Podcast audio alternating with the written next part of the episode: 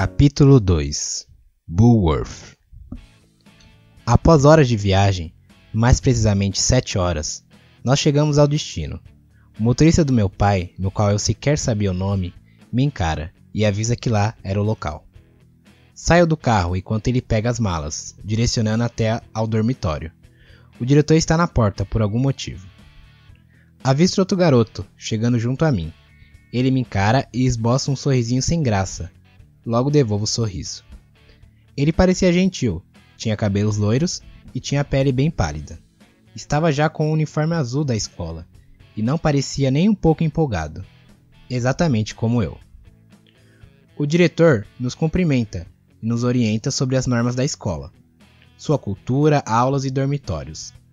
Andamos em grupo sem falar uma sequer palavra, apenas avaliamos o local. Depois de ver toda a estrutura da escola, nos sentamos em um banco, pois já havíamos visto tudo. Finalmente ele me olha e estende a mão de maneira repentina. Prazer, sou Kenny Hunter. Encaro sua mão sem entender sua atitude. Estávamos esse tempo todo juntos e ele não se expressou sequer uma vez.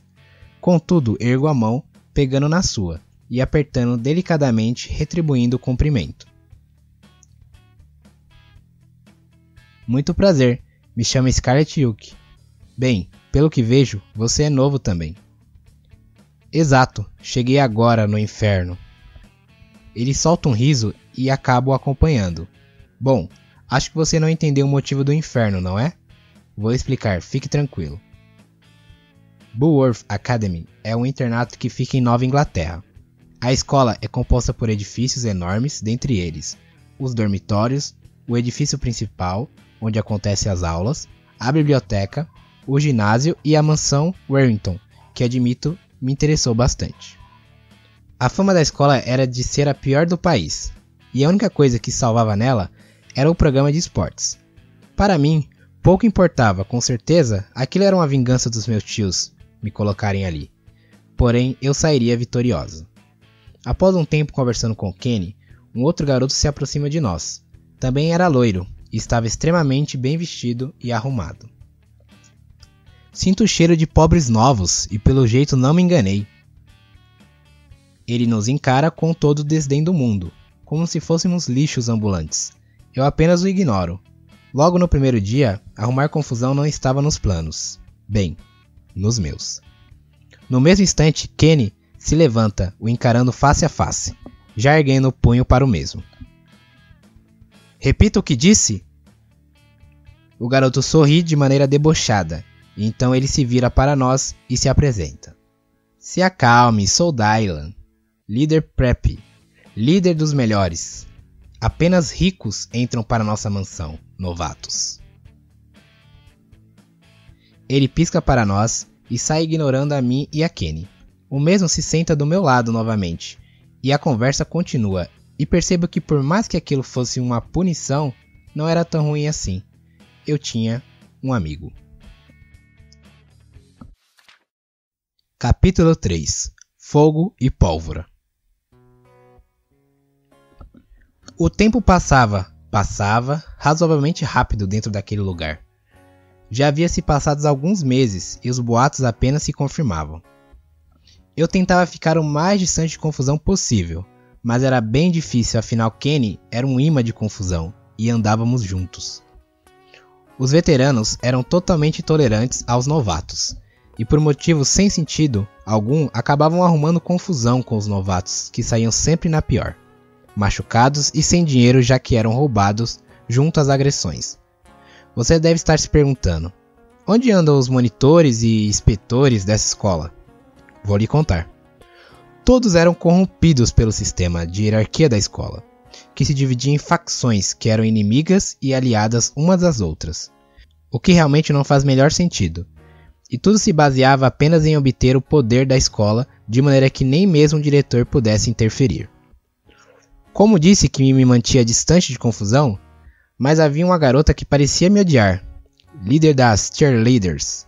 Enquanto ela me encarava, eu apenas conseguia me importar com meu livro, Romeu e Julieta. Já o li várias vezes, sempre colocando a culpa no padre por todas as mortes do livro, exceto a de Teobaldo. Ele merecia morrer. Enquanto estava com os olhos fixados nos livros, tudo parecia calmo, até que, do nada, uma voz que em seu tom soava até um pouco rude, diz com rispidez: Nunca leu isso? Jura que nunca tinha lido isso? O garoto se aproxima e se senta do meu lado. Ele tinha cabelos castanhos e olhos bem chamativos, apesar dos óculos que cobriam seu rosto. Inclusive, nossa armação era a mesma. Estranho reparar isso, não? Logo fecho o livro e olho para ele. Já li inúmeras vezes, e acho que Romeu foi burro e o padre tem culpa em sua morte. Nada teria acontecido se ele não tivesse os casado. Ele ri com meu comentário e logo percebo que expressei uma opinião que nunca havia falado para ninguém para ele. Ele então estende a mão, se apresentando, e eu logo seguro sua mão sorrindo. Sou Brandon Northwesterner. Você é? Scarlett Yuki. Ele sorri e continua olhando o livro que estava em minha mão. Então observei que ele estava interessado. Nada surpreendente, afinal, é Shakespeare. Então entrego o livro para ele. Preciso ter alguém para conversar sobre a burrice do padre. Leia novamente, pensando no que eu disse. Me levanto e caminho em direção ao dormitório. Um garoto passa por mim. Não reparo muito, apenas noto a camiseta do time. Provavelmente era um tal Joke. Bem, pouco me importava. Eu não queria problemas. Capítulo 4 Vida Irônica É engraçado como são as coisas. Eu sempre fui uma pessoa extremamente desinteressada em status. Até porque não combina muito com a minha personalidade. Gosto e prefiro a descrição. Então geralmente esse tipo de coisa me atrai. Porém aquilo estava prestes a mudar. Bem, havia um garoto no campus que me chamava muita atenção não pelo seu espetacular sorriso, mas sim pela maneira que, que ele se impunha sobre as ideias contrárias. Como ele falava, estava esperando para saber se isso era bom ou ruim. Afinal, nem tudo lhe traz curiosidade necessariamente é bom. Eu disse no começo que tudo é muito engraçado, sabe por quê? A vida é um tanto irônica. Aquele garoto andava junto à líder de torcida que parecia não gostar nem um pouco de mim, sem motivo algum mas obviamente seriam namorados ou algo do tipo, afinal. Seria correto. Ele é do time e ela da torcida. Me sento no banco próximo ao dormitório, olhando o movimento da escola, e logo percebo Kenny conversando com um tal líder Preppy, Dylan. Sorriu para Kenny e aceno. Logo ele retribui o aceno e o líder Preppy, por mais incrível que pareça, acena também. O que me indaga devido vários ocorridos. Pego o caderno e começo a escrever coisas sem sentido, até notar um garoto me olhando no banco à frente. Ele era negro, tinha cabelos castanhos escuros, usava uma jaqueta de couro e tinha um olhar um tanto intimidador. Ergo os olhos devagar para verificar se realmente ele olhava em minha direção. E assim que ergo o olhar, ele se levanta, se colocando em minha frente. Sou Luke Sanders. Encaro o garoto confusa devido sua apresentação precoce, e estendo a mão a fim de o cumprimentá-lo. Scarlett Yuki, prazer. Ele se senta do meu lado e começa a contar um pouco sobre ele. Era um greaser, pelo que entendi eles ficavam na oficina e gostavam de beber e fumar. Raramente frequentava as aulas, e depois de tudo que ele me disse sobre eles, minha conclusão foi que era um grupo de bad boys, que se vestiam que nem o Michael Jackson naquele clipe Bad. Eles deveriam se juntar e filmar um novo clipe. Depois de me contar sobre eles, falamos um pouco sobre a escola e suas devidas facções, que são algumas dívidas por grupinhos que qualificam a você. Sensato, não acha? Então, em alguns minutos, dois garotos como ele se aproximam, chamando ele até a oficina, dizendo que o líder que quer vê-lo. Ele me dá um beijo no rosto e sai um tanto apressado. Cada facção tem um líder, e esse deve ser respeitado e defendido pelos seus membros. Em outras palavras, o absolutismo reina ainda. Porém, são muitos reis para tantos territórios, por esse motivo, tantos conflitos.